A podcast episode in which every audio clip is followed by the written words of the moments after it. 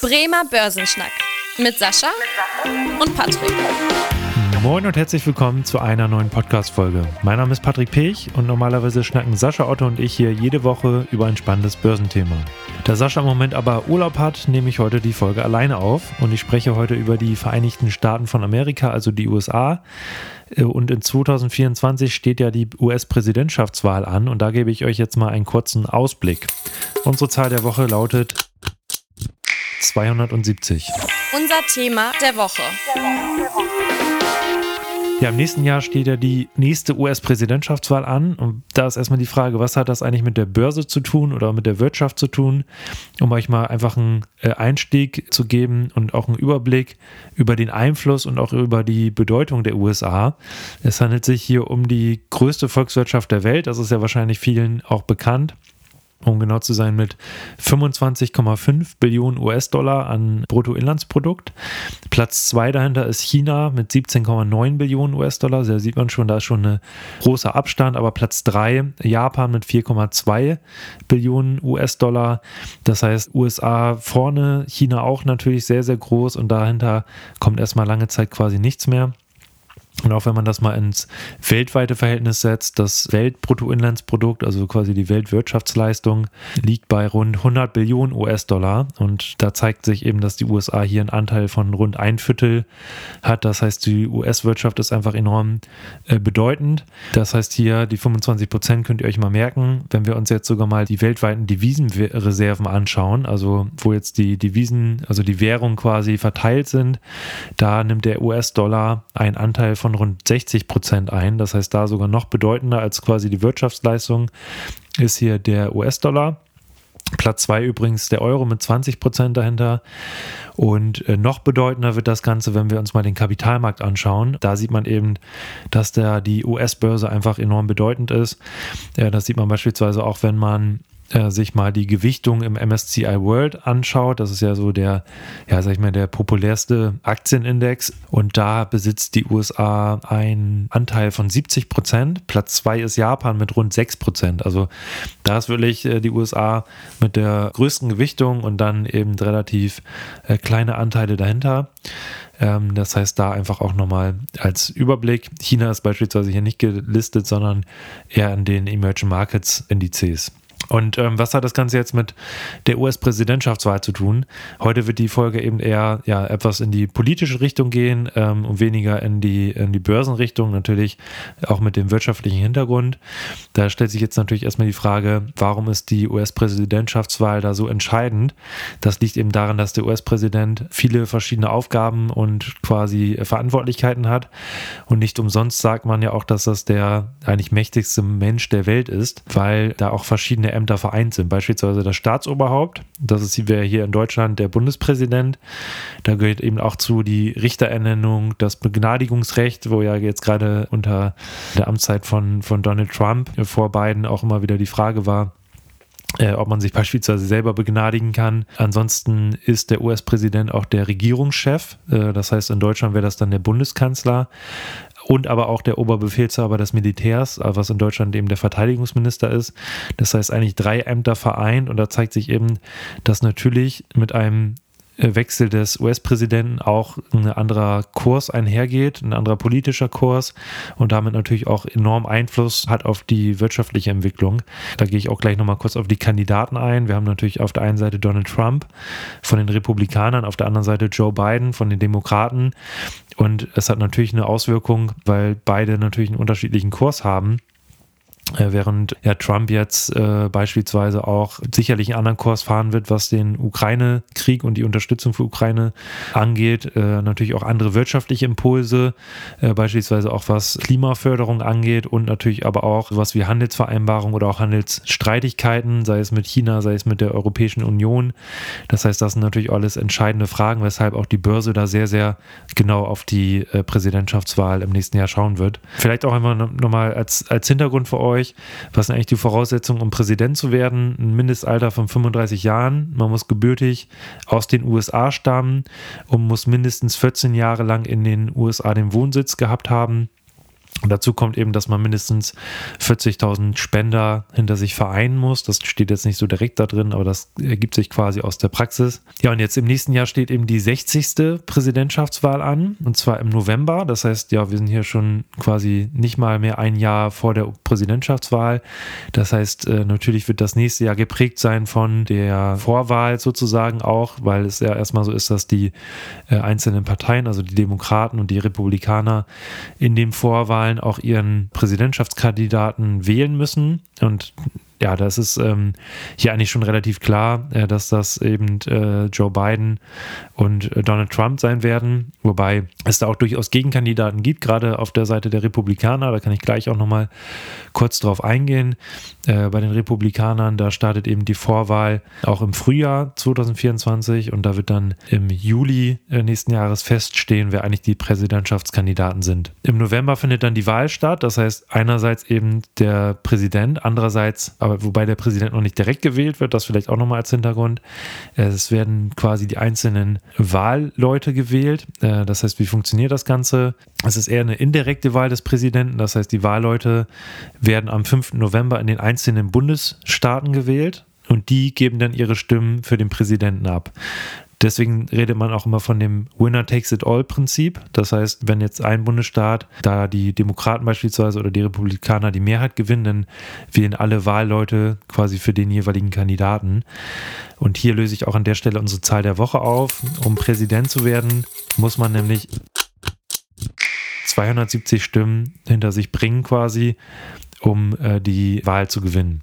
Neben den Wahlleuten werden aber auch die Mitglieder des Repräsentantenhauses gewählt und ein Drittel der Senatsmitglieder. Das heißt, einfach äh, wirklich ein politischer Umbruch kann da stattfinden.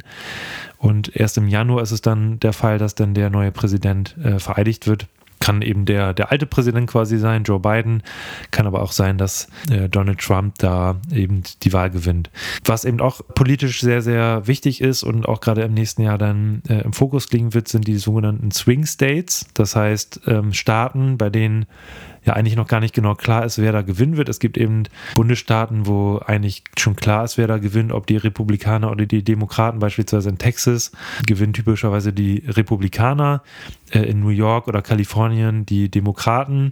Und dann gibt es eben viele Bundesländer oder Bundesstaaten, bei denen eben nicht feststeht, wer da gewinnt. Das ist immer sehr, sehr knapp und gerade darauf kommt es eben an, dass auf diese knappen Wahlergebnisse, wer dann im Endeffekt Präsident wird. Das heißt, da wird der Wahlkampf auch sehr, sehr, sehr, sehr heftig wahrscheinlich werden in diesen Swing States.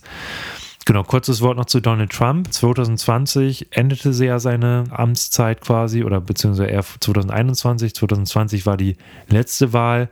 Laut US-Verfassung ist es auch so, dass man nur einmal wiedergewählt werden darf. Da Donald Trump eben die nach den vier Jahren Amtszeit die Wahl verloren hat, hat er jetzt eben die Möglichkeit, nochmal wieder anzutreten. Da vielleicht auch für diejenigen, also ich bin da jetzt mal hier die neutrale Person für diejenigen, die aber sagen, oh Gott, Donald Trump nochmal, da kann ich zumindest in der Hinsicht beruhigen, es werden nicht noch weitere vier Jahre danach werden, weil die maximale Amtszeit beträgt eben äh, acht Jahre. Äh, zum Beispiel Barack Obama hat ja auch die acht Jahre voll gemacht, das heißt, er kann jetzt nicht nochmal antreten. Genau, an sich äh, ist natürlich auch jetzt noch entscheidend, äh, sicherlich, Donald Trump steht ja auch wegen verschiedener Verfahren auch vor Gericht, beispielsweise wegen Betrugsvorwürfen. Das hat natürlich auch sicherlich noch Einfluss im nächsten Jahr auf den Wahlkampf. Aber insgesamt muss man schon sagen, dass da die Chance, dass da ein anderer Kandidat irgendwie noch äh, bei den Republikanern ja gewinnen wird, ist relativ gering. Es gibt da noch ein paar Konkurrenten, beispielsweise Ron DeSantis, äh, das ist der Gouverneur in Florida, äh, der hier auch noch äh, Wahlkampf betreibt, ähm, oder Nikki Haley Das ist die ehemalige Gouverneurin in South Carolina und die ehemalige UN-Botschafterin. Das heißt, hier einfach mal zwei Gegenkandidaten. Aber beispielsweise hatte ich mir jetzt mal die letzten Umfragen angeschaut und da liegt Donald Trump wirklich deutlich vorne. Das heißt so, ja, man kann sagen 50 bis 60 Prozent, je nachdem, wie viele Leute gefragt werden und auch wo. Ähm, und erst danach kommen dann DeSantis beispielsweise mit 10 bis 13 Prozent oder Haley mit etwa 10 Prozent. Das heißt, da ist schon relativ eindeutig, dass da die Richtung Donald Trump äh, eingeschlagen wird seitens der Republikaner. Ja, und wenn wir mal auf die Demokraten schauen, da gibt es eigentlich keine wirkliche Konkurrenz. Das heißt, zu Joe Biden, ja, kann man da jetzt gar nicht richtig sagen, wer da eine große Konkurrenz darstellen könnte. Ähm, trotz des Alters muss man ja sicherlich sagen, was immer auch von den Republikanern angeführt wird als Gegenargument äh, zum Zeitpunkt der Wahl wird Joe Biden dann 82 Jahre sein und deswegen zum Ende der Amtszeit 86 Jahre. Wobei man da auch natürlich sagen muss, Donald Trump ist auch nur in Anführungsstrichen vier Jahre jünger. Dazu muss auch gesagt werden, es gibt noch einen unabhängigen Kandidaten. Also es gibt natürlich einmal die, den Kandidaten der Republikaner, Donald Trump, den Kandidaten der Demokraten, Joe Biden es gibt aber auch noch den Neffen des früheren US-Präsidenten John F. Kennedy, und zwar Robert F. Kennedy.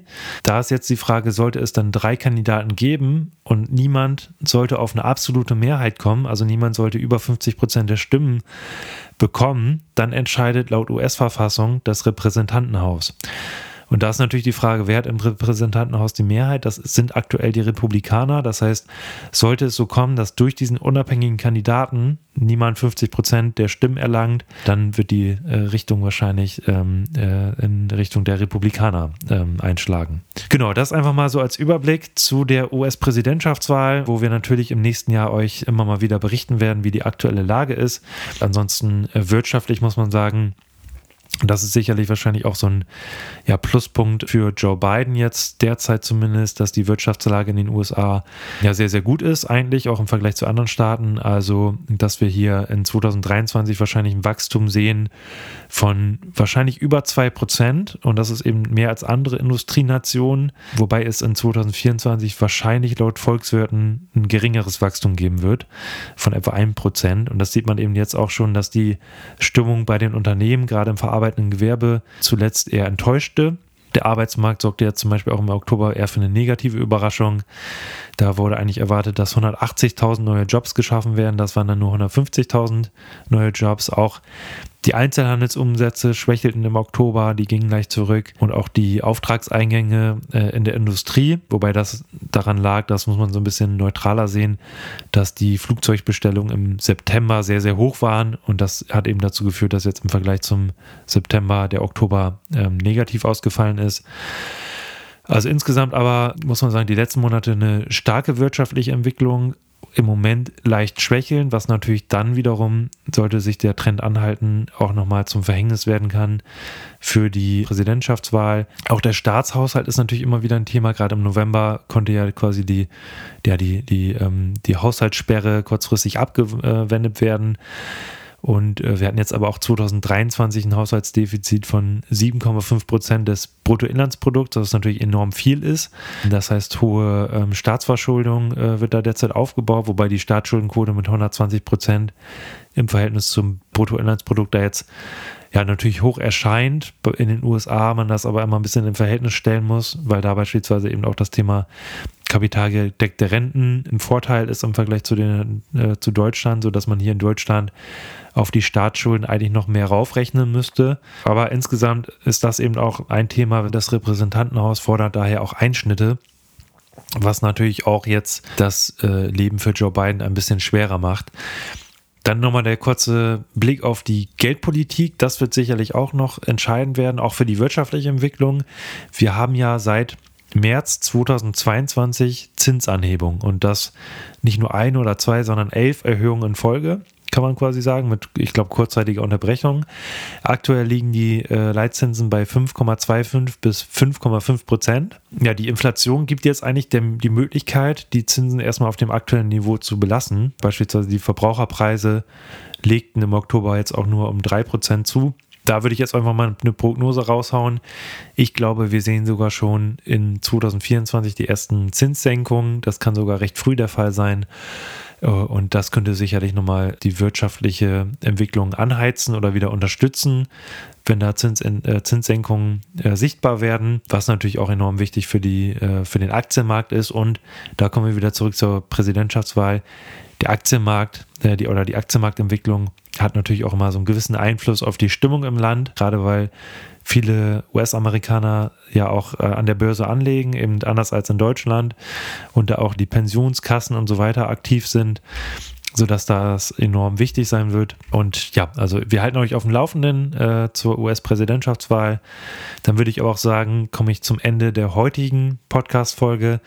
Ich wünsche euch allen frohe Weihnachtstage und einen guten Rutsch ins neue Jahr. Äh, nächste Woche bin ich nämlich auch in, im Urlaub, sodass dort keine Podcast-Folge erscheinen wird. Ab Januar sind wir dann aber wie gewohnt wieder für euch da und hier vor dem Mikrofon am Start mit spannenden neuen Themen.